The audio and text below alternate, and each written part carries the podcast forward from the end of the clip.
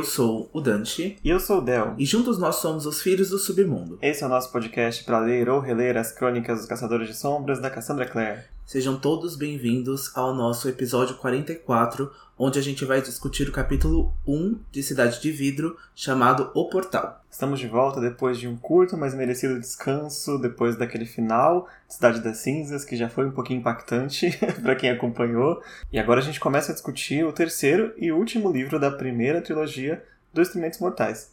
É, a gente tirou essas duas semanas aí de férias para descansar, Fomos pra praia, vimos a nossa família, né, nas festas de fim de ano, vimos os amigos também. Então a gente espera que vocês também tenham curtido aí do seu próprio jeito. A gente viu que as nossas reproduções também ficaram em alta também no final de ano.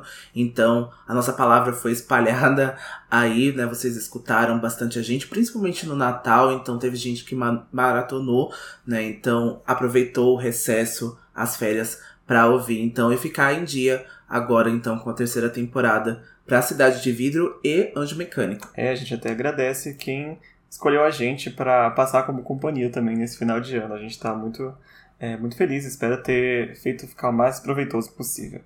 É isso, a gente também deseja então um ótimo 2022 para todo mundo, né, com muitas realizações e que seja um ano maravilhoso. E como de costume, a gente pede então nas nossas mensagens de fogo que vocês sigam a gente nas nossas redes sociais.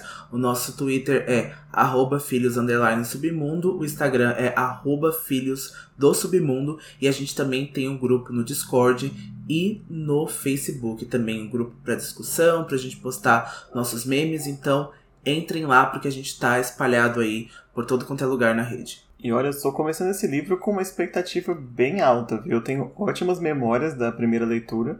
Já faz acho que uns 5 ou 6 anos que eu li esse livro pela primeira vez. E muita gente que eu vim conversando nas nossas redes também está com expectativa bastante alta, né, por, pelas lembranças dos fatos importantes que acontecem nesse livro, né. E o mais legal da releitura é a gente ver que também os fatos pequenos eles têm bastante impacto, né? Que a gente acaba esquecendo, longe das grandes batalhas, das grandes cenas, tem outras cenas também muito interessantes pra gente lembrar, nossa, acontecia tal coisa, né? Pois é, eu acho que a nossa audiência já tá até cansada já de tanto que me ouviu falar do quanto eu amo esse livro, do quanto eu sou apaixonado por esse final de Cidade de Vidro. É um dos meus livros favoritos, eu fiquei muito emocionado o tempo todo. Eu gostei de cada ação e cada batalha e cada relacionamento que foi colocado no livro. Assim, é realmente vai ser um ano incrível para discutir esse livro. Eu acho que ainda mais nesse formato que a gente pega capítulo a capítulo e a gente vai fragmentar cada coisa que tá escrita aqui. Eu acho que vai ser maravilhoso, vai ser uma experiência fantástica, com certeza. É, vamos começar com uma breve introduçãozinha do livro, né? Porque a gente às vezes esquece o quão antigo esse livro é, né? Ele foi lançado lá fora em março de 2009. Esse ano de 2022 ele está completando 13 anos já. Já fazem muito tempo já. 13 anos é bastante tempo e é um livro antemporal, né? Que eu acho que ficou muito na mente dos fãs e a gente sempre tá relembrando desse livro do quanto ele é muito bom, do quanto ele é perfeito e a gente nem parece que esses 13 anos foram passados. É, para mim faz pouco tempo que eu li, né? Ele saiu, na verdade, aqui no Brasil em 2011, em setembro, levou dois aninhos e meio quase para chegar aqui em português, né? Agora estamos com janelas de lançamento um pouco menores, ainda assim, muito longas para quem está esperando ansiosamente um livro, né? Nossa, nove meses então para receber os livros de As Últimas Horas para mim foi muito difícil. Ainda bem que eu li em inglês antes, mas eu entendo que dois anos seria quase que impossível para esperar tanto tempo. Ainda bem que quando eu li, o livro já estava publicado, então não tive que esperar, então peguei ele na sequência. E a gente quer também que vocês contem pra gente nas nossas redes quando foi a primeira leitura, né, o primeiro contato. Se vocês já acompanham o livro desde essa época, ou se vocês pegaram depois, né, como a gente. Eu entrei comparado a outras pessoas. O primeiro livro que eu vi ser lançado foi o Rainha, do Vale da Escuridão. E na época eu nem acompanhava tão de perto assim a série, né? Quando eu já estava acompanhando de perto, saiu Corrente de Ouro. Mas o Dante está acompanhando bem mais tempo, né? Você viu o começo do Artifício saindo, né? Eu vi 2014, né? Quando foi a adaptação para os cinemas. E aí já estava lançando o último livro de Instrumentos Mortais, né? Cidade do Fogo Celestial. Então eu acompanhei em tempo real todo o Artifício das Trevas, As Últimas Horas, e aí pra The Wicked Powers, e eu acho que todos os livros da Cassandra que ela for lançar na carreira dela, a gente vai acompanhar. É, e é importante pontuar a idade que a gente está falando, porque é completamente diferente a gente fazer, primeiro, uma releitura, e segundo, uma releitura mais de uma década depois, né? Que a fantasia mudou, a literatura mudou e a, a forma como a gente vê a sociedade mudou. E eu acho que isso reflete bastante no, no conceito que esse livro pode ficar né, na nossa cabeça agora que a gente está relendo mais velho. Né? O mesmo se aplica, claro, aos outros livros que a gente leu, mas é interessante também nos relembrar ao começar o livro que esse livro é mais antigo do que parece, né? É, eu acho que o livro tá bem atualizado, né? Tem aí algumas questões que a gente já falou em outros episódios que a gente não concorda ou que não ficaram bem exploradas pela Cassandra. Eu acho que ela foi né, se reinventando, ela vai melhorando, né? Como vinha, assim, a cada ano, a cada livro dela, eu acho que ela se supera em muitas coisas que ela não tinha se superado antes, mas ainda assim precisa de algumas atualizações. A gente também vai mudando muito, outras coisas que a gente vai lendo, vai mudando então as nossas opiniões, vai mudando nossos paradigmas. Então, assim é, só abrindo um parênteses assim, eu li o último livro de 2021 para mim, que foi A Quinta Estação, que eu acho que redefiniu tudo que eu penso sobre fantasia e como que eu enxergo personagens. Então é muito difícil não comparar outra fantasia depois outros autores com A Quinta Estação, por exemplo. Mas enfim, isso é papo para outras histórias, né, para outros momentos, mas eu ainda acho que a Cassandra sempre vai ter um lugar muito especial no meu coração. A fantasia dela eu sou muito apaixonado e a gente precisa saber também que não é uma alta fantasia, é uma fantasia moderna. Então é, é diferente, né, esses termos.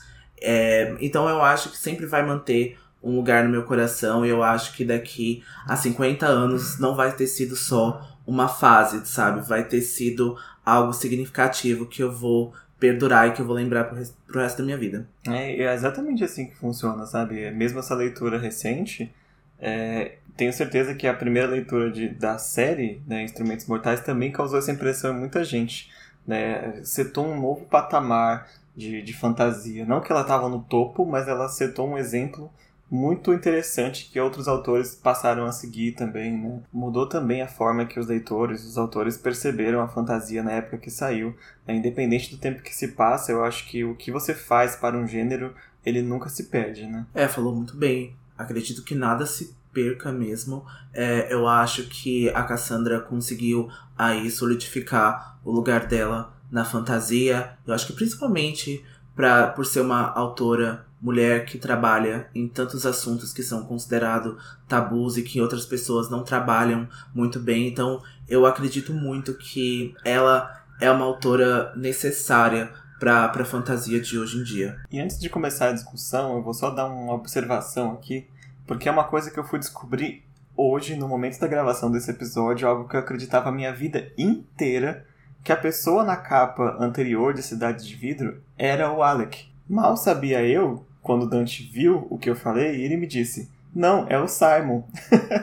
e a gente foi olhar de novo e não é nenhum dos dois. Aquele personagem na capa da Cidade de Vidro é o Sebastian ele tem runas no, no corpo e tem espada. Então, assim, eu tô me sentindo muito burro. Eu não acredito que eu olhei a vida inteira esse livro.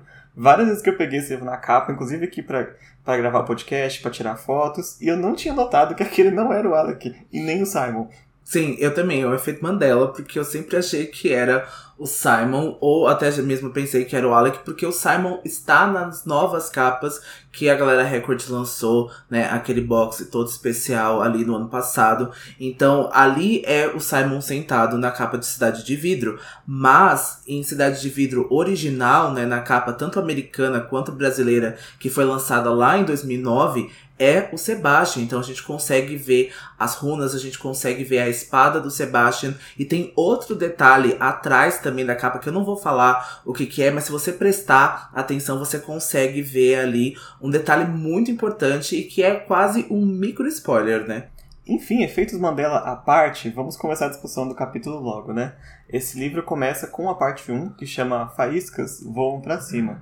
Então vamos para a sinopse do primeiro capítulo, Dante? Vamos lá. Clary se prepara para uma viagem para Idris, onde buscará a cura para o feitiço de sua mãe, mesmo contra a vontade de todos à sua volta, incluindo Jace. Simon se encontra em segredo com Jace para discutir sobre a permanência de Clary em Nova York, enquanto Magnus prepara o portal para a viagem dos caçadores. O instituto é invadido por renegados, os obrigando a viajar antes da hora. E o livro vai começar com a Clary chegando na casa do Luke. É, se passou uma semana desde o final do livro passado, então é muito rápido. Ainda estamos no mesmo mês, que é setembro de 2007, no período da história. E o Simon está aguardando a Clary ali na varanda do Luke. Ele está jogando Mario Kart de Nintendo DS, o que revela muito também a idade dessa história. Já faz muito tempo. E o Simon tinha acabado de voltar do ensaio da banda, porque a banda continua firme e forte, mesmo com o Simon vampiro. Agora que ele descobriu que ele pode sair durante o dia, ele tá seguindo a vida dele normalmente, assim, ou pelo menos o mais normal comparado ao passado que ele tinha antes de ser vampiro, digamos assim. E quando a Clary chega, ela já vai destrancando a porta, né? A Clary, para quem não lembra, está hospedada com o Luke ainda no, no quarto de hóspedes dele, desde que a mãe dela está internada lá no hospital. E quando ela vai destrancar a porta e o Simon vai ajudar ela a abrir, que as mãos deles se tocam, a Clary sente um, um arrepiozinho, assim, porque para ela também faz uma semana que o Simon terminou com ela, como a gente viu no nosso episódio passado. Então, mesmo que ela não gostava dele, e mesmo que é, veio da parte dele, né, esse término, os sentimentos dela ainda são muito conflituosos, ela ainda está confusa, é a melhor palavra. Ela não sabe o que ela sente, né, ela tocou ele no livro passado, então é, ainda está muito tentando se ajeitar nessa. Né, esse relacionamento deles. Mas a gente vai ver nesse capítulo que o Simon já está começando a superar, né? É, o Simon já está superando, ele já está encontrando aí uma nova pessoa. Acho que não é surpreendente para ninguém, né, que ele vai encontrar com a Maia. Isso deixa a Clary também bastante surpresa, mas pelo menos nesse início, a Clary até pensa o quanto a Maia é inteligente, o quanto a Maia é bonita e o quanto ela pode fazer bem pro Simon, porque ela é uma integrante do submundo também. Então ela consegue ter ali uma amizade, eles conseguem ter ali algumas semelhanças, né? Pelo menos de mundo, ela até fica pensando, nossa, deve ser estranho pro Simon sempre sair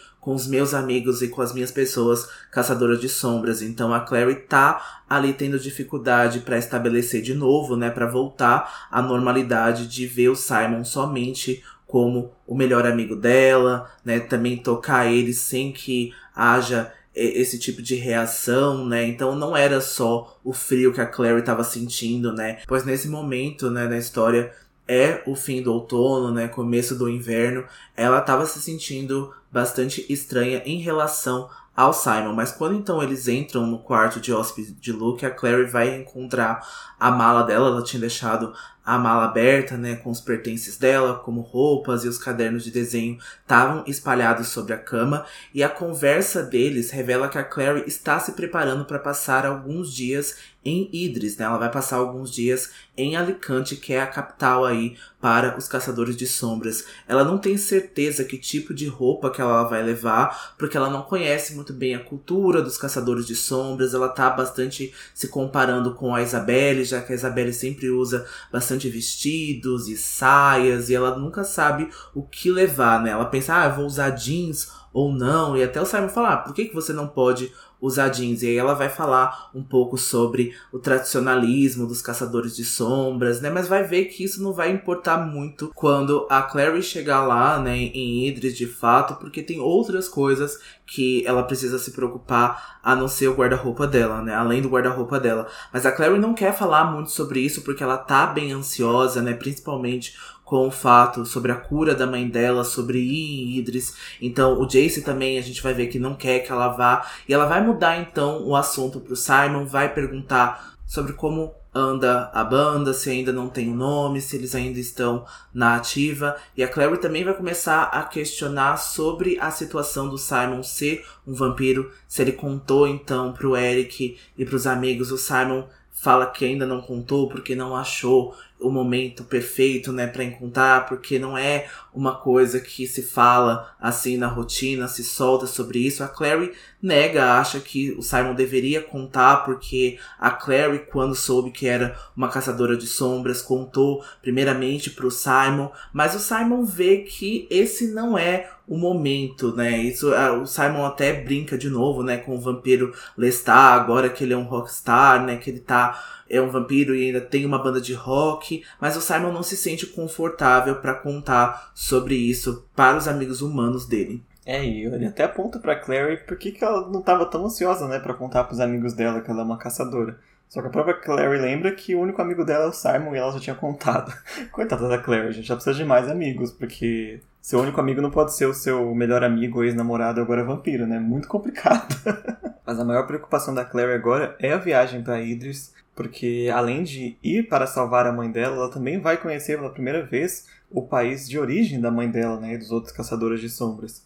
É quase como é, conhecer o lugar que é quase de origem dela, apesar dela não ter nascido lá, né, mas toda a cultura que foi negada para ela está ali, né? Então acho que é uma, uma sensação bem estranha mesmo. Mas também tem um pouquinho de ansiedade assim por encontrar o Jace outra vez, né? Ela nunca perde essa, essa esse feeling assim com o Jace, porque a última vez que eles se viram também foi uma discussão, né? E se a gente lembrar no capítulo passado, o Jace havia prometido que ele não ia insistir nesse assunto de relacionamento entre os dois, né, que é melhor eles estarem separados pelas questões que a Claire havia levantado, mesmo sendo ela a pessoa que levantou essas questões, ela também não tem certeza se ela queria isso mesmo ou não. É muito complicado essa, esse nó que eles estão, né? E quando eles se reencontrarem, a gente vai discutir um pouco mais sobre esse assunto. Mas o Simon vai entrar no assunto de por que a Claire está indo para Idris agora, né? O que exatamente ela vai fazer e por que, que a Madeline, que veio com a solução com a cura para Jocelyn e o Luke não podem sozinhos e cuidar dessa situação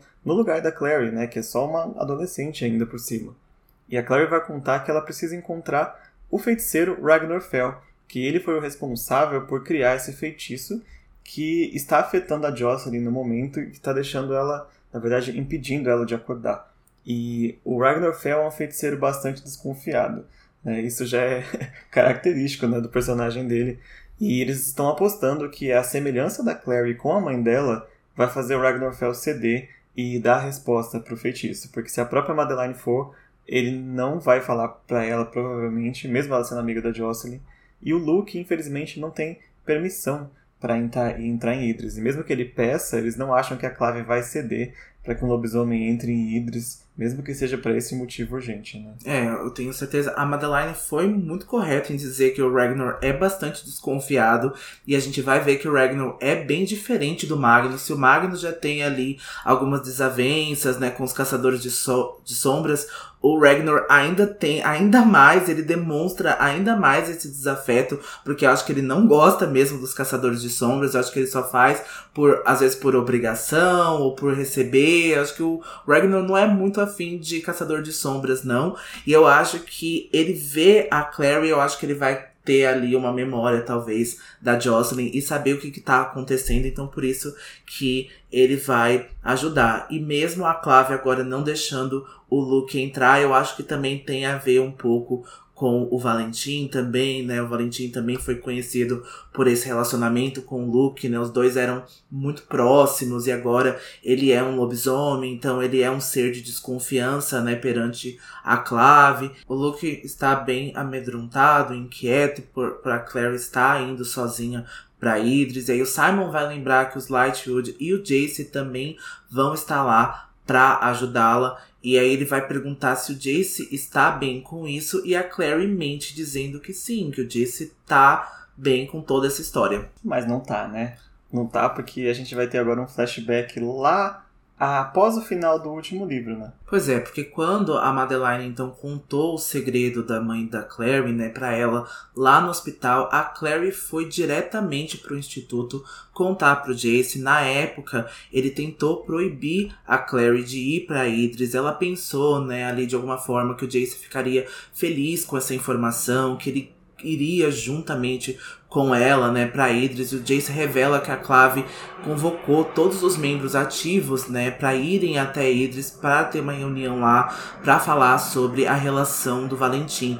E já que o Jace e os Lightwood foram os últimos, né, a verem o Valentim, eles precisam estar em Idris, assim, por obrigação. Eles não podem faltar nessa reunião. E, a, e o Jace não quer que a Clary vá, porque ele não acha que seja seguro para ela lá. Mas a Clary vai muito bem relembrar o Jace que ela também não tá segura em Nova York, que ela foi atacada várias vezes nos últimos meses e que ela estaria mais segura lá em Idris, tanto com o Jace quanto com os Lightwoods. É, o Jace vai discordar disso porque quando a Claire foi atacada, os instrumentos mortais estavam acessíveis em Nova York, onde ela estava. Mas ele acredita que o próximo destino do Valentim, agora que ele tem dois instrumentos, é Alicante. E o Jason não está necessariamente errado, né, nessa lógica. Ele não está nada errado, porque eles estão tentando decifrar ali qual vai ser o próximo passo do Valentim, o que, que ele vai fazer depois de ter recuperado já dois dos instrumentos mortais. E tem um mistério, né, por todo o livro sobre aonde e o que é de fato o último instrumento mortal, né, que é o espelho, é conhecido como o espelho, e o Jace acredita que está em Idris, né? Então Jace não tá errado e principalmente por preservar a segurança da Clary, já que a Clary conseguiu, né, destruir o navio do Valentim. Isso também é algo que ele deve estar tá com muita raiva da Clary, ele deve estar tá sentindo muito ódio ali porque ela atrapalhou ainda mais a conversão infernal dele. Então o Jace tá bastante preocupado e ele tá bastante correto. Ele só não sabe demonstrar isso, né, para Clary, porque ele faz isso da forma que ela ainda quer e ainda mais, né? Ele faz, ele deixa ela ainda mais ansiosa, ainda mais nervosa, então por isso que ela acaba teimando, ela acaba sendo ainda mais teimosa por causa disso. É, na verdade, ou muitos problemas aqui dessa série se resolveria com uma simples conversa, né? Mas eles não conversam com os outros. Se ele falasse, olha, minha preocupação é essa, essa, essa e essa, a Claire ainda iria. Eu acho que ela não deixaria de ir por causa disso. Mas ela iria um pouco mais consciente da, do porquê né? Porque parece que ele tá sendo só meio chato, assim, de não deixar ela salvar a própria mãe, né? Da forma que, da forma que ele está falando, pelo menos até agora. Né? Mas na verdade não é isso, tá escondido os sentimentos que ele não põe para fora de jeito nenhum. Mas a gente já discutiu, né, várias vezes os motivos do Jace guardar as preocupações e guardar os sentimentos, né? É só uma coisa que ele tem que aprender a lidar ainda na vidinha dele. Mas ainda acho que também há uma teimosia, ainda também há uma escolha dos personagens em não escutar o Jace. Porque acho que eu, um capítulo que me revelou muito isso, que me deixou muito claro que o Jace falou sobre a Corte Silly e falou que não era para eles irem, que lá seria perigoso e que lá não era para Clary comer nada, não ingerir nada dentro da corte. Eles fizeram totalmente ao contrário. A Clary fez totalmente ao contrário. Então, por mais que o Jace ali é, exemplifique essas coisas de uma forma errada, né, de uma forma grossa e irônica, do jeito que ele é, mas ele ainda tem razão e eu acho que ele precisa ser escutado de vez em quando. acho que ele é sábio, né? Então eu acho que ele já tá nesse mundo, ele foi criado pelo Valentim, sabe? Porra, tudo bem, ele tem 16 anos, mas ele tem muita experiência muito mais experiência do que a Clary, então ele deveria ser ouvido. É, deveria. É só a forma de comunicar dele que impede as pessoas de ouvirem, né? E acaba tendo essa falha, mas de fato, sim, ele é muito super protetor com relação a ela. E não, é, proteção demais, claro, é terrível. Mas de vez em quando ele acerta. Às vezes, de fato, ele está falando de um perigo real e às vezes se cumpre o que ele estava achando que ia acontecer. Então não, não é de todo errado o menino Jace, não. Mas falando em de todo errado, a Marise estava ali só de ouvido na conversa dos dois. e ela chega, interrompe a conversa né, e fala: Olha, Jace, você não tem certeza de nada disso que você está falando. Acabou com o menino. A gente falando que o Jace pode estar certo, a Marise acha que não. E é Quem ficou 18 anos com Valentim, não é? Então. É, então ela passou a juventude do, com Valentim. E a Clary vai relembrar nós leitores que o Robert, né, o marido da Marise, está ferido. Ele foi ferido com um veneno demoníaco na batalha lá no navio. E ele está sob os cuidados é, bem graves dela própria. Então a Marise está bastante cansada, já não basta ter que lidar com a clave tititi na orelha. A Inquisidora morreu na jurisdição dela, né? Mais uma complicação. E se a gente for lembrar também, não sei se ela sabe, mas o filho dela está se assumindo, namorando com um feiticeiro. Tem muita coisa na cabeça da Marise nesse momento. Não queria estar no lugar dela. Pela parte do Robert, eu sinto muito por ela. sinto muito por ele estar vivo ainda, né? Sinto muito. Não, coitado, não é assim, mas é que né, eu vou expressar toda a minha raiva e todo o meu ranço pelo Robert pelos próximos livros aí, pelos próximos episódios. Preparem-se. É, mas a Maurice veio para ajudar a Clary dessa vez, porque ela fala que a Clave está esperando, ansiosa para conhecer a Clarissa, né? E o Jace sabe muito bem disso. Ele sabe que ela precisa ser interrogada, porque a Clary é uma chave muito importante nessa história toda do Valentim. O Jace fica fulo com isso, ele tá pistola com a Marise, ele não quer que a Clave receba o que ele quer, mas a Marise lembra que não é nenhum absurdo a Clave querer conversar com a Clary depois de tudo que passou e principalmente por causa do navio, ela poderia contar novas informações para eles que seriam valiosas, né, pro caso do Valentim. A Marise vai perguntar para Clary se de fato ela quer ir para Idris. Ela ela vai falar, né, se ela recusar não contar essas coisas para a Clave, a Clave não vai deixar que ela permaneça em Idris. E eu acho que esse também é um dos próprios medos do Jace, né? Também sobre os poderes da Clary, também o que ela conseguiu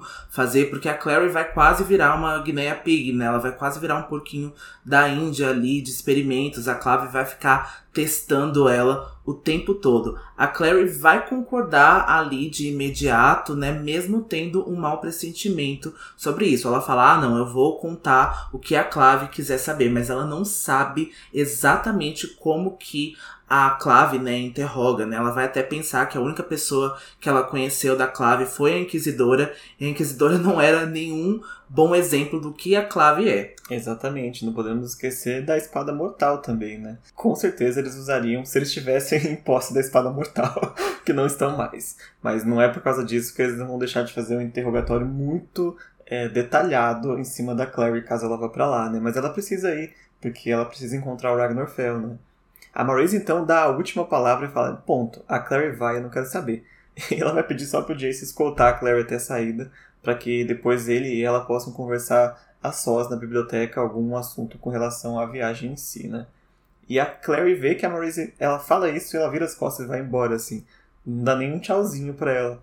E ela pensa que, apesar de saber que o Alec e a Isabelle gostam muito da mãe deles, a Maurice não é a pessoa mais calorosa, assim, que ela conhece, né? Ela é bem coração gelado mesmo. É, o único momento, assim, de intimidade, né, e de vulnerabilidade que a Marise demonstrou para mim foi no final do livro passado, né, que ela cantou a música lá francesa pro Jace. Então foi o único momento e vai ter também esse momento que a Marise vai declarar, né, que o Jace é o filho dela. É bastante bonito, né, conforme ela demonstra o amor dela. E eu acho que é isso, o amor às vezes é o mesmo, mas as pessoas demonstram de uma forma diferente. E ela mal conhece a Clary. Então, assim, não estou defendendo a Marise, né? Mas também existe educação, né? Existe bons modos e que a Marise não faz nenhum favorzinho em mostrar, né? É, e também, como a gente falou, ela tá com a cabeça super cheia, né? Às vezes a última coisa que ela se preocupa é de parecer educada pra, pra Clary. Né? Quem é Clary na fila do pão? no meio de tanto assunto. Mas é, é exatamente isso. Eu acho que a Marise tem esses momentos né, de, de emoção. Depois ela acaba também se abrindo um pouco mais, mas não é tanto assim, né, lá pra frente na série. Mas acho que esse é o jeitão dela mesmo, né? É, porque quando sai, né, uma grande mal presságio, uma grande coisa na vida da gente, das costas da gente, a gente até demonstra uma coisa melhor, né? Quando sai às vezes uma pessoa, uma matéria, uma física que sai da gente, a gente até fica mais leve, né? Spoiler dos próximos Mas não é agora. E depois de toda essa comoção, Jace vai ficar bastante chateado com a Clary, mas a Clary continua insistindo porque ela quer ir para Idris por causa da mãe dela. E o Jace vai dizer, né, que a sua mãe, a Marise, no caso, confia demais na Clave e que ela acredita na perfeição dele, mas que ele não pode quebrar essa imagem para ela porque seria uma afirmação que o Valentim faria. Então, de novo, o Jace não quer se comparar em nenhum momento com o Valentim. Ele sabe que ninguém é perfeito, então ele não tenta quebrar essa imagem, né, essa segurança que a Marise sente. E antes que ele vá embora, a Clary vai perguntar se a segurança dela é o único motivo da resistência que ele tá insistindo para que ela vá. Mas a gente sabe, a gente já discutiu agora anteriormente que o Jace tá pensando em todas as possibilidades, ele tá pensando em todas as maquinações mesmo. Ele tá sendo bastante estratégico nesse momento. Tá sendo, mas também tem uma parte um pouco emocional, né? A Clary vai lembrar da última conversa que eles tiveram antes dessa, que é lá no. Onde era? Eu esqueci o nome do restaurante. Takis. Era o Takis, né? Em que o Jace dá aquela declaração que eles não podem ficar juntos, etc. E ela pensa se ele só não quer que ela vá porque seria meio constrangedor eles juntos em Idris. Não quer ficar próximo a ela, né? Como ele costuma se afastar. E o Jace dá aquela resposta do jeito dele, né? Que ele não quer a irmãzinha dele seguindo ele para todo lugar que ele vai. Mas é a forma dele de disfarçar a real preocupação dele, né? Óbvio. Ela diz que ela não tá indo por causa dele, por causa da mãe dele, inclusive deles. E o Jace poderia pelo menos fingir que se importa com a Jocelyn. E aí o Jace dá uma quebrada e ele se oferece para ir no lugar da Clary, ver o Ragnarfell, fazer o que ela tiver que fazer, para que a Clary não corra o perigo, né, de se colocar no, no caminho do Valentim, mas a Claire vai explicar o que a gente já falou, que o Ragnarfell é desconfiado, ele, só, ele vai aceitar ver a filha da, da Jocelyn, não tá esperando chegar um cara lá. Mesmo assim, o Jace vai praticamente implorar para que a Claire não vá, que ela fique em Nova York, ele não quer de forma nenhuma ela lá em Idris. Mas a gente sabe que para boa história acontecer, a Claire vai ter que ir, né? Não tem como ela ficar aqui e a gente perdeu os eventos desse último livro. É, e antes da gente pular, né, para a próxima cena, essa uma, um diálogo que o Jace diz, né, para Clary quebrou meu coração porque ela fala, né, por que, que o Jace vai questionar por que, que ele não pode ir, já que ele também é filho da Jocelyn, né? E as pessoas e o Jace vai então comparar que a Madeline, que o Luke, que todo mundo na real pensa que ele é o filho somente do Valentim e que não filho da Jocelyn. Então por isso que as pessoas estão apelando tanto para que a Clary vá. Isso quebrou meu coração, assim, sabe? Eu acho que foi muito triste a forma como o Jace se expressou nessa parte, o quanto ele falou que ele também quer ser lembrado por ser filho da, da Jocelyn, porque ele mal conhece ela, né? Mas ele também vê o quanto as pessoas falam bem dela e que ela foi uma mãe boa para Clary, né, apesar dos seus erros, e ele só é comparado e ele só é então relacionado sendo o filho do Valentim. Isso me deixou bastante triste assim, porque a gente amadurece essa ideia e vê que é muito difícil uma pessoa é, com a idade do Jace se afastar dessa imagem tão é, crua e cruel do Valentim. É bem complicado e também é, faz a gente entender o porquê dele parecer tão distante assim, né, com relação a Jocelyn. Ele não parece estar, não parece, pelo menos, estar tão preocupado quanto a Clary, mas o, o quanto ele conhece a Jocelyn de fato.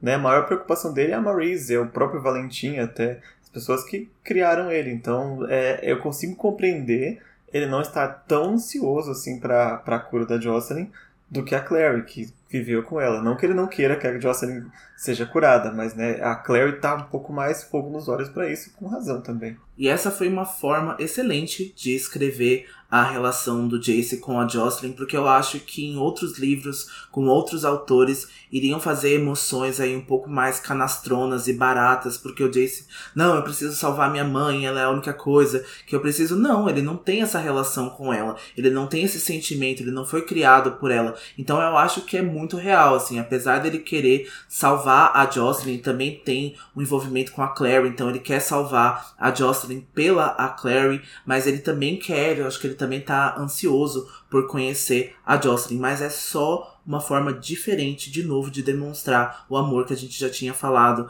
Por exemplo, a gente já tinha exemplificado com a Marise. É, e é curioso, agora já para o final do livro, né, quando de fato o Jace e a Jocelyn se reencontram, as configurações estão todas mudadas, né, e a gente acha que vai ver o grande reencontro de mãe e filho, a gente vê uma cena completamente diferente, né. Mas quando o Jace faz essa afirmação, né, ele fica muito chateado com toda a situação, fecha a porta do elevador na cara da Clary e vai embora. E nisso, a Clary estava passando toda essa cena na cabeça dela, se lembrando, mas ela está ali com o Simon ainda, né, no quarto do, de hóspedes da casa do Luke. E de volta, então, ao presente, a Clary, então, estava né, devaneando com a lembrança da cena anterior, essa lembrança com o Jace, e foi a última vez que ela viu o Jace, mas ela é trazida aí de volta à realidade pelo Simon. E a Clary vai lembrar que o Alec havia sido seu contato com os Lightwood, né? Então, o Alec ali não querendo ser o pombo correio do rolê, mas já sendo, então eles estavam se preparando para a viagem e a Clary então estava sendo informada sobre esses preparativos pelo Alec. E aí então que o Luke chega, né? Ele volta com um pacote debaixo do braço. Era algo para a viagem da Clary. E a Clary até se sente ali um pouco com vergonha, porque o Luke tá presenteando ela o tempo todo, né? Ele comprou novas roupas para ela, comprou materiais para desenho. Ele encheu ela de coisas, né? Porque tudo dela foi perdido, né? No apartamento com a Jocelyn. E a Clary até se sente um pouco envergonhada de de novo tá recebendo um presente pro Luke, mesmo o Luke estando ali é, incomodado com a viagem dela, ele ainda quer presentear ela e eu acho que esse presente foi bem bonito, né? Foi bem simbólico para Clary. Bastante simbólico, porque quando ele abre o pacote, a gente vê que é um casaco de veludo verde. Né, parecia até com uma capa de viagem. A Clary até pensa, é algo que a Isabelle usaria, né? Uma coisa assim. E de fato é uma roupa para que a Clary possa se sentir é, menos em destaque dentro de Idris, dentro de Alicante. É uma roupa de caçador de sombras, digamos assim. E o Luke diz que ela precisa usar para se parecer ainda mais com um deles. Não duvidando que a Clary seja uma caçadora, deixe de ser, mas é que o Luke, mais do que todo mundo, sabe que os caçadores tratam de forma diferente quando eles percebem que você não faz parte do grupo ali, né? Eles são muito elitizados, eles são muito ainda preconceituosos, né? Então a Clary é uma caçadora criada fora, assim. Então ela é meio que uma vergonha para a família, pra gente mais tradicional, digamos assim. Então quanto mais ela aparecer com eles, melhor para ela. Pelo menos do ponto de vista do Luke, eu acho que ele não está necessariamente errado, né? Eu, eu acho também, eu acho que o Luke viveu, né, dentro de Idris, então ele sabe. E a Clary é muito mundana, né? As roupas dela são muito aqui do mundo externo. Ela usa bastante jeans e camiseta de banda e camiseta de anime. Então ela tem bastante referências, né, da, da nossa cultura pop nas roupas dela também. Então isso com certeza se destacaria é, em Idris de uma forma negativa. Apesar do Luke achar que a Clary não precisava disso, que ser tão normal desse jeito não é legal, né? Que isso é uma o estilo da Clary é que identifica ela como de fato ela é, mas assim, eu acho que eu abro um parênteses aqui, que eu acho que a Clary deve ter ficado linda com esse casaco, né? E ela se sentiu linda também, porque ela se lembrou bastante da mãe. A Clary é bastante ruiva, né? Então, acho que foi destacado, né? Esse verde. Eu imaginei como um verde ali, oliva, bem escuro mesmo. Acho que a Clary ficou bem bonita com, com esse casaco. É, destaca os olhos dela, né? Como o livro descreve, que é bem verde também. E nisso de receber presente, de pensar em mistura, a gente já tem Pra não perder o hábito, a Clary vai se lembrar que o Simon tava lá. porque, de novo, ela esqueceu que o Simon tava ali com ela, porque ela só percebe quando o Simon está indo embora. Ele fala, tô indo, e ela percebe que ele tá incomodado com alguma coisa, mas ele não fala sobre, né? ele só se despede, dizendo que vai se encontrar com a Maia. A gente vai descobrir em breve que ele não foi se encontrar com a Maia, então foi só para soltar a pontadinha assim de de ciúmes da Clary, né? Sim, a Clary sabe, né, que a Maya tem uma paixonite pelo Simon. Ela pensa como nova amiga do Simon, está correto de ser um membro do submundo e não uma caçadora de sombras como a Clary, né? Eu tinha até falado isso sobre em algum momento uh, nesse episódio, né? Ela vai pensar como que a Maya é bonita e como que a Maya é inteligente e tem aí essas similaridades com o Simon. Ela vai se surpreender por não conseguir ler exatamente a expressão do Simon agora. Era algo que a Clary sempre fizera e ela não tem mais esse contato, ela não tem mais essa proximidade com ele. E ela tá até pensando se isso é devido ao vampirismo ou algo a mais. E aí o Simon não espera muito tempo, ele se despede então da Clary e do Luke e sai ali para o possível encontro, né, com a Maia, mas a gente vai ver que ele vai encontrar outra pessoa. Outra pessoa um pouco mais loira que a, que a Maia, com certeza. E é interessante, né, de um parágrafo para o outro, a gente vê essa mudança de a Clary precisa tentar se encaixar com os caçadores e com relação ao Simon, a Clary é caçadora demais para ser uma amiga, né? Ela tem um ponto intermediário muito esquisito, né, para os caçadores de sombras. É bem, eu gosto como está sendo trabalhado nesse livro aqui. A, a Clary tentando encontrar o seu lugar. E ela vai comentar com o Luke que o Simon tá muito estranho. E o Luke, ele consegue entender muito bem o Simon. A gente já tinha feito várias comparações da, da história do Luke com a história do Simon, né, com relação a sentimentos. Então ele entende exatamente o que o Simon tá passando agora. Ele diz para ela que tornar-se um submundano não altera, altera a forma como as pessoas se sentem sobre as outras, não inicialmente, pelo menos. E ela pede que ela dê um tempo pro Simon, porque o Simon passou por uma situação desagradável, né, de terminar o relacionamento, mesmo que ele tenha terminado, porque o motivo que ele terminou foi bastante difícil para ele, foi perceber que a Clary não gostava dele, não da forma que ele gostaria que ela gostasse. Deu pra entender essa frase? e, e até considerando tudo, parece que o Simon tá saindo bem, né? Não tá aparentemente, pelo menos, não está magoado com a Clary a ponto de tratar ela mal ou de se afastar.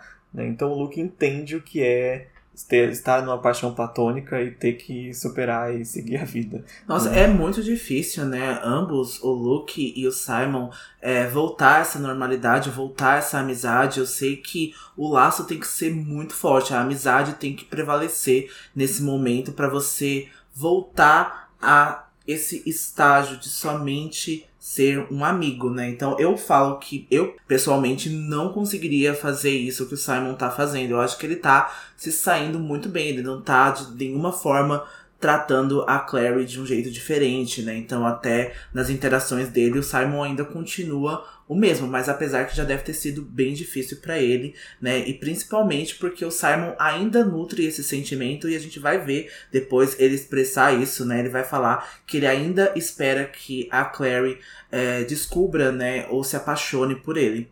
É, e o pior é que o Simon ele tem essa dificuldade, né? A maior dificuldade dele é encontrar essa pessoa que de fato ele gosta, né? Esquecer a Clary e trocar para outra pessoa. Apesar de por fora ele tá superando bem, por dentro vai passar ainda muitos livros até ele conseguir é, deixar o coração no lugar certo, né? É algo que o Luke não tem como prever vendo o Simon só de fora. Bom, então depois que o Simon sai, né, a Clary vai ali ficar bastante encantada com o casaco, né? Ela vai colocar ele contra o corpo, se admirando no espelho, percebendo então como destaca a cor dos seus olhos. E aí o Luke vai dizer que a Jocelyn tinha um casaco igual quando tinha a idade dela, então acho que principalmente por causa disso que o Luke comprou, né? Ele passou pela loja, ele já lembrou automaticamente, né, do quanto a Clary se parece com a Jocelyn. E a Clary, né, expressa que ela quer ir ao hospital para se despedir da mãe dela, né, contar o que vai fazer, então ela ainda tem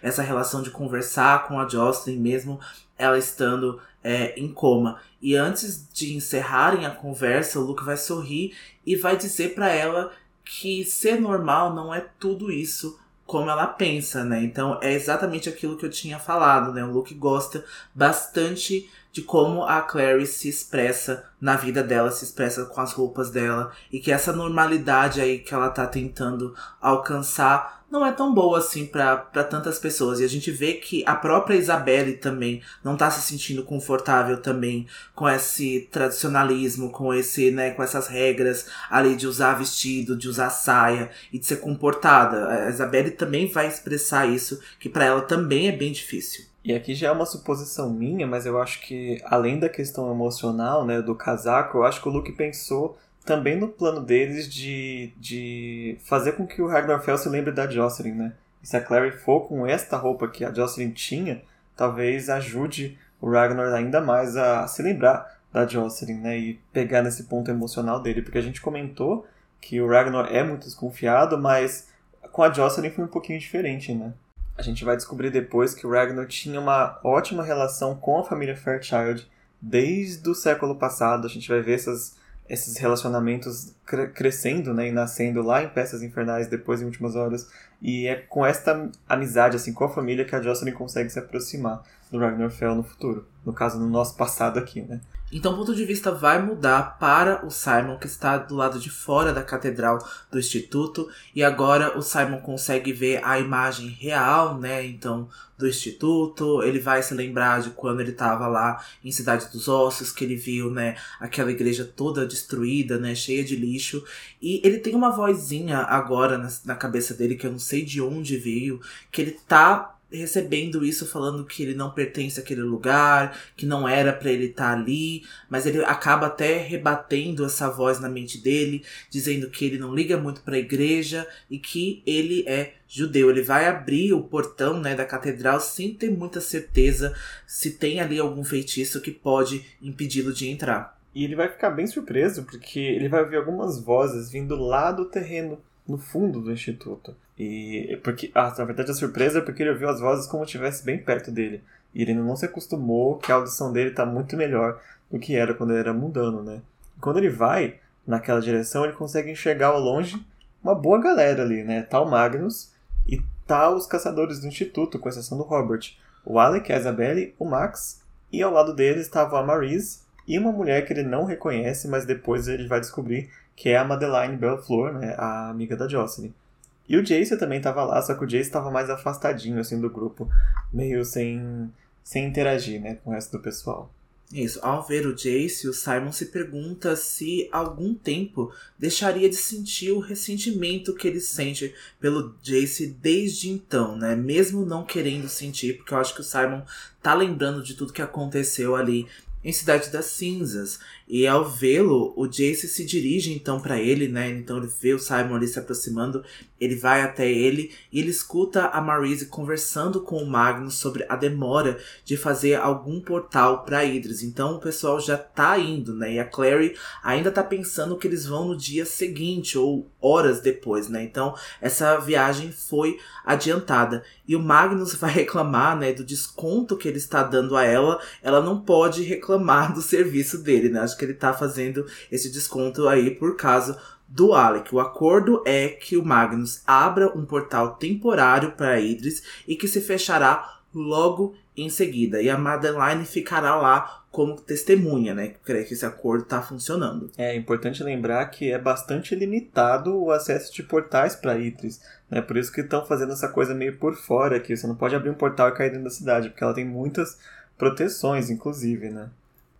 Mas antes que o Simon pudesse ouvir o resto da conversa, o Jace puxa ele pelo braço e começa a levar ele afastado ali de todo mundo, inclusive da vista, né, de todo mundo. Ele havia chamado o Simon lá, deixando um recado na janela do Simon pela manhã. O Simon até vai perguntar se ele não usa telefone, né, igual gente comum, precisa mandar cartinha pela janela. Quando o Jace revê o Simon agora, ele ainda está um pouco surpreso do Simon ser um vampiro que anda sobre o sol. Né? Isso é uma coisa muito única que ainda vai ser muito muito bem tratada ainda durante os livros, né, inclusive este. E nesse momento passa na cabeça dos dois a lembrança da quase morte de novo, né, do Simon lá na caminhonete do Luke. Como foi meio desesperador para eles assim, o Simon ter entrado em contato com o sol ali sem preparo nenhum, né? E o Jace achava que esse efeito passaria, mas até então é permanente, né? Até onde a gente sabe. É permanente porque o Simon ainda continua aí conseguindo né, ter a sua vida com normalidade, mas nesse momento o Simon tá bastante impaciente, ele vai pedir para que logo o Jace fale, né, esclareça o porquê que ele o chamou ali. O Jace detesta admitir, mas eles têm algo em comum, que é a Clary. E o Simon não tem nenhuma vontade de conversar sobre a Clary com o Jace, né? Porque o Simon ainda tá bastante ressentido ainda com esses sentimentos. O Simon sabe o que os dois sentem um pelo outro, né? Então ele não quer conversar sobre essa relação. Isso incomoda bastante o Simon. Já o Jace não consegue ir direto ao ponto, né? Fazendo que o Simon ache que está tentando zombar dele pelo término do relacionamento, né? O Jace já expressou várias vezes aí que fica zoando o Simon, então o Simon se sente bastante inseguro perto do Jace e o Simon vai ficar ainda mais incomodado quando ele percebe que no olhar do Jace, o Jace ainda não superou nenhum sentimento pela Clary, ele ainda continua sentindo, ele ainda está perdidamente apaixonado pela irmã. Que complicado, não é? Essa novela não passa. não, gente, eu já não aguento mais esse negócio do incesto. Eu ah, não aguento mais isso. Estamos loucos pra deixar isso pra trás, mas Eu tô discutindo isso já há três livros, sabe? 44 episódios. Eu já não aguento mais. mas logo o Simon vai perceber que não foi pra zombar dele que o Jace chamou ele ali, né? O Jace não ia fazer todo este trabalho só para isso. Porque ele, nos olhos do Jace, ele vê refletida a tristeza que está nos olhos do próprio Simon. É, ambos estão bastante tristes por causa da Clary. Né, tanto pelo que ela está passando, quanto pela situação que a relação deles com ela está no momento. O Jace, na verdade, vai perguntar o quão longe o Simon iria pela Clary, mesmo que precisasse que ele mentisse para ela. O Simon então percebe que os caçadores estão indo para eles agora e a pobre da Clary está lá arrumando a mala, ainda sem saber que ela vai ser deixada para trás, né?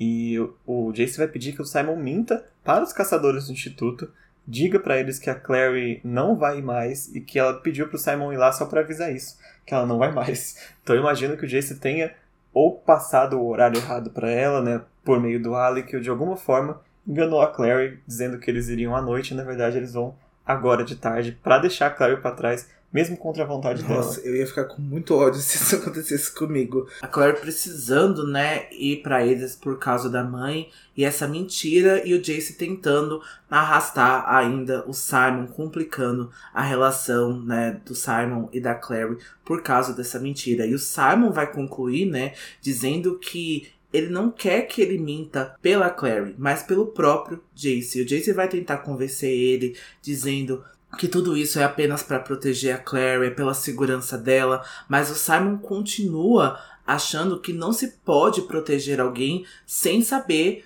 do que é, né? Ele não pode proteger a Clary sem a Clary imaginar do que está sendo protegida.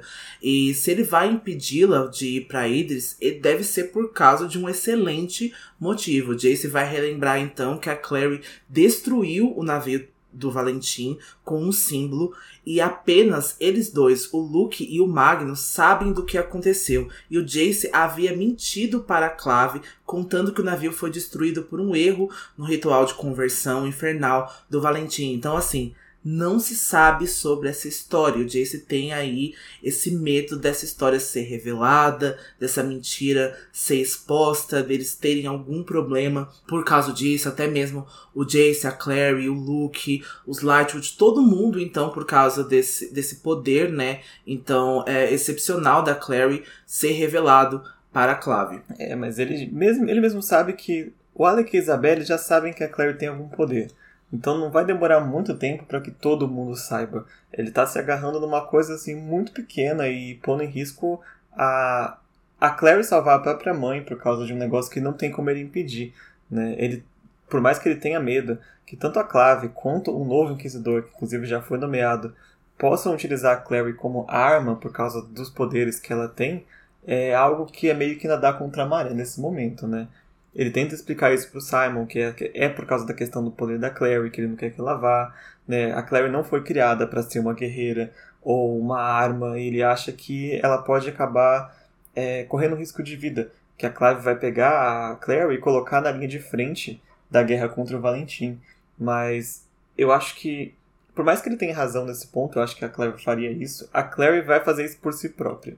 Independente de Clave ou não, acho que ela vai se colocar na linha de frente quando ela percebe que ela tem o poder para virar né, a maré do jogo. E a gente vai descobrir no fim do livro que sim, ela tem né, esse poder. É, sim, a Clary, nada disso aconteceria uh, sem a Clary, né? Isso mostra o quanto ela é uma protagonista é, efetiva é, dentro desse tudo, assim. Eu acho que Uh, as pessoas, a gente já falou, né, começam a subestimar a Clary e ela vai ali por uma teimosia ou pelo um, um heroísmo ali, né, ingênuo, mas ela é sim uh, um ponto chave para definir aí a, a vitória dessa batalha, né, para então é, talvez derrotar o Valentim e conseguir salvar o mundo. Então, com certeza ela vai, mas mesmo assim o Jace tem um pouco de razão porque a Clary não é nada preparada e o jeito que a Clave vai colocar ela, né? Então vai é, quase que obrigar ela a estar é bastante perigoso, porque a Clave já fez isso. Eles não querem saber se a Clary é treinada ou não, se a Clary tem habilidade ou não. Ela é uma caçadora de sombras ali em idade para batalha, então eles vão tem um inimigo em comum, então eles vão colocar a Clary de qualquer jeito, assim, sabe? Acho que colocariam até o próprio Max, assim, que ainda não tem nenhum na direito. Tem horas que a gente até se pergunta se vale tanto o trabalho, assim, de salvar a Clave, né? super complicada. E ao mesmo tempo que você se pergunta isso, eu me pergunto, eu tô sendo Valentim falando isso? É melhor nem questionar mais. Eu entendo o Jace se questionando, né? Por que, que eu luto tanto por essas pessoas e ao mesmo tempo eu não posso deixar que essas pessoas sejam destruídas, né? É, é, é um sentimento muito horrível, né? Que a gente tem agora na, na vida adulta, né? Por que, que a gente ainda continua fazendo as coisas que a gente faz? Por que, que a gente ainda continua salvando, uh, de alguma forma, né? o nosso país, porque que a gente continua salvando o nosso mundo, mas eu acho que tem pessoas nele, né? Tem coisas neles que valem a pena ser salvas, né? Então eu acho que a clave ainda assim tá ali como uma instituição e ainda assim ela precisa, né, ter a clave. É exatamente como o capitalismo, é exatamente como a nossa sociedade, por mais é, corrupto e por mais horrível que às vezes seja, eles, eles existem por certos motivos e por certas razões, né? É só encontrar pessoas que os utilizam como ferramentas boas, né? E não para o próprio benefício. Né? Valentim, Inquisidora e Consul e quem quer que esteja agora, né? Bolsonaro. Hum. o Jace vai concluir a linha de pensamento dele dizendo que a clave vai menos ser ajudada pela Clary e mais machucar ela do que tudo.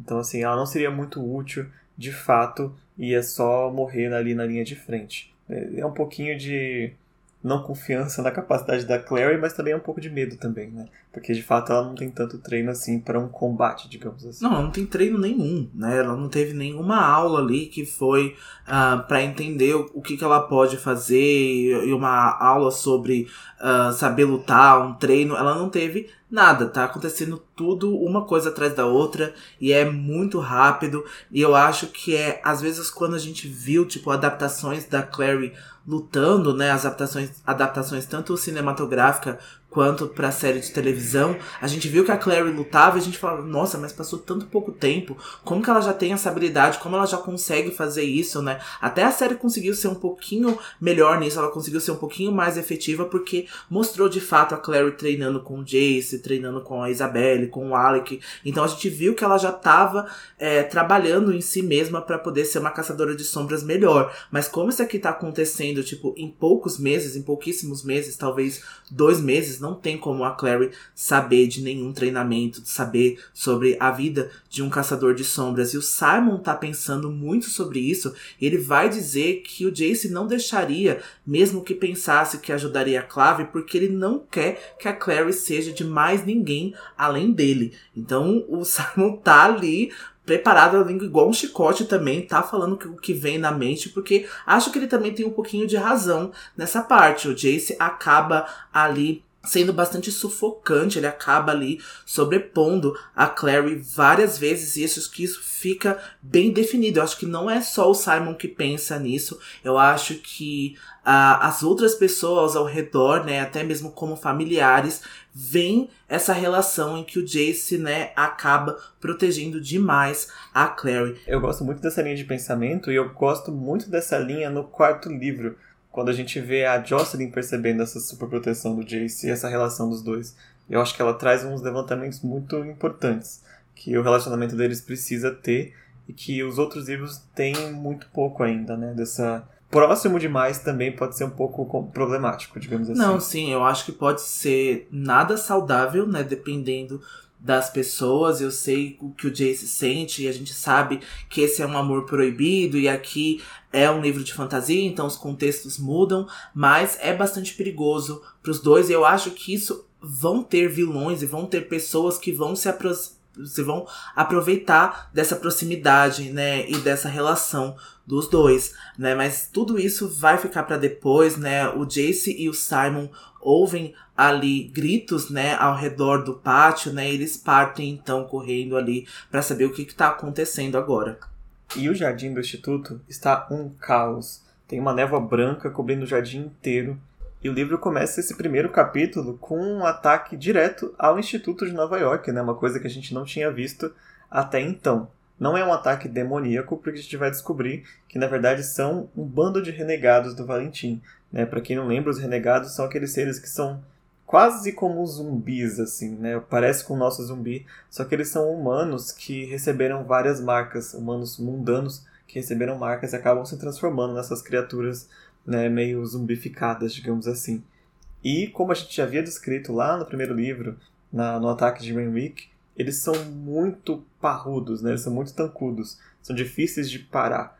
Por isso, mesmo na, com a quantidade de caçadores que tinha ali fora, que já não era muito, ficou difícil para combater eles no meio daquela névoa ainda por cima, principalmente porque eles foram pegos de surpresa na própria casa, né? Então o livro vai descrever, né, vários ataques de uma de outra pessoa e o Jace vai pular no meio da névoa e vai pedir pro Simon esperar ali fora enquanto ele vai tentar resgatar alguém, né? Ou tentar pelo menos levar alguns renegados. E mesmo com a surpresa, os caçadores estão combatendo ali os renegados de forma feroz. E de repente, quando a neblina vai clarear, o Simon vai ver que o Magnus está com os olhos brilhando. Ele tá fazendo magia, né? Ele tá abrindo o portal, ele tá gritando para que os caçadores logo atravessem, né, o portal, porque não vai ficar aberto muito tempo. Então, o Simon vai conseguir ver a Marise carregando o Max no braço, né, atravessando então o portal. Logo ele vai ver depois em seguida o Alec, né, a Isabelle estava lutando com o chicote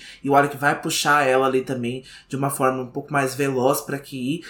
Quando o Simon então vê que um renegado parte para contra a Isabelle e o Alec, né? Quase que impedindo os dois ali de entrar no portal. O Simon vai correr, mas ele acaba tropeçando em um cadáver e ele acaba vendo depois que esse cadáver é da Madeline. Madeline foi muito cedo nessa história. Não foi? Foi, foi muito cedo. Eu não tinha lembrança que a Madeline morria tão cedo, porque, de novo, efeito Mandela. Eu tinha memórias que a Madeline tinha interações com outros personagens e que ela ia para Idris e que ela tava lá no, nos encontros. Eu tinha até memória que ela tava junto com a Jocelyn, assim, sabe? Eu acho que foi realmente a minha cabeça que criou é, essa interação aí com a Madeline e a Jocelyn e os outros personagens, mas ela foi muito cedo, infelizmente. Eu acho que era uma personagem que podia ter contribuído um pouco a mais para a história. Já vinha contribuindo, né, com algumas coisas. É, é uma pena que ela não foi a, aproveitada. É, eu acho muito uma pena, porque ela acaba terminando sendo uma personagem muito conveniente, né, para a história. A gente não tinha ela no primeiro livro, de repente ela aparece do nada, com a solução que a gente precisava e vai embora depois que entrega, né? Acaba que deixa de ser a amiga da Jocelyn que tem passado e é só uma personagem que veio dar uma solução para o caso da Jocelyn. Acho que poderia ter sido um pouco mais, mas tudo bem, tem outros personagens aí com vários passados. Eu acho que só dando um avanço assim, na história, que só a Max já compensa muito sobre o passado que a gente estava querendo ver nos outros livros, né? Mas enfim, depois que o Simon tropeça na, na pobre da Madeline, o Jace vai chamar ele, né? Porque aquele renegado que ele foi avisar a Isabelle agora tá indo atrás dele. E antes que o Simon pudesse reagir, pensar em qualquer outra coisa, ele é atingido pelo renegado e desmaia, terminando assim o primeiro capítulo do livro já com ação e com emoção, porque vai ser esse livro todo desse jeito, né? Vai, vai ser um livro de muita ação, a gente já falou isso, né? Preparem-se, e pra galera também que não lembra, que não tem muita memória, que já leu há algum tempo, eu acho que vai ser uma, uma releitura bastante interessante e a gente vai de novo se surpreender com esse livro, com certeza. Então a gente vai encerrar a discussão do capítulo 1 de Cidade de Vidro com o nosso momento Grimório. Bom, meu momento Grimório para essa estreia é uma conversa com o Jace tem com a Clary lá no instituto. Faça o que for, disse ele, se prometer ficar aqui. Não posso. Ele a soltou bruscamente, como se ela o tivesse empurrado. Por que não? Por que? disse. Ela é minha mãe, disse. E minha. A voz dele era fria. Aliás, por que Madeline não falou com nós dois sobre isso? Por que só com você? Você sabe o porquê. Por que? começou ele, e dessa vez soou ainda mais frio. Para ela, você é a filha de Jocelyn, mas eu sempre serei o filho de Valentim. Meu momento grimório é quando o Luke entrega o casaco para Clary. Ela olhou para si mesma no espelho e se surpreendeu positivamente. O verde fazia com que seus cabelos ruivos se destacassem, acentuando seus olhos. Ela olhou para Luke. Que tal? Sua mãe tinha um casaco igual quando era da sua idade. Foi tudo o que disse. Clary agarrou a ponta das mangas do casaco, enfiando os dedos em uma pilha macia de tecido. A menção da mãe, misturada à tristeza na expressão de Luke, a deixava com vontade de chorar. Então é isso, a gente se vê na semana que vem com a discussão do capítulo 2 de Cidade de Vidro, As Torres Demoníacas de Alicante. A gente agradece muito por vocês estarem com a gente por quase um ano inteiro. A gente vai comemorar um ano de podcast no dia 29 de janeiro né, desse ano.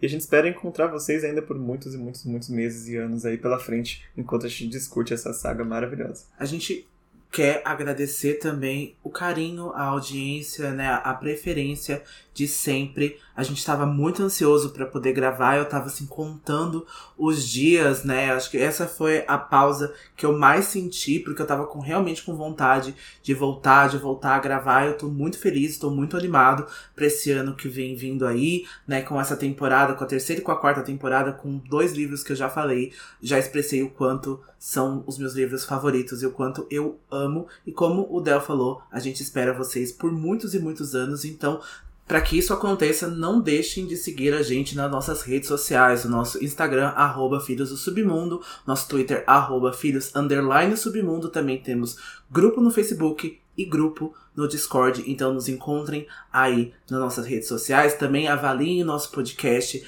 na plataforma de áudio Apple Podcast, porque isso ajuda a saúde do nosso projeto e aqui faz o, o episódio e o podcast ficar ainda melhor. Isso, a gente espera vocês na semana que vem. Até lá, não se esqueçam. Todas, Todas as histórias, histórias são verdadeiras. verdadeiras. Tchau. Até semana que vem.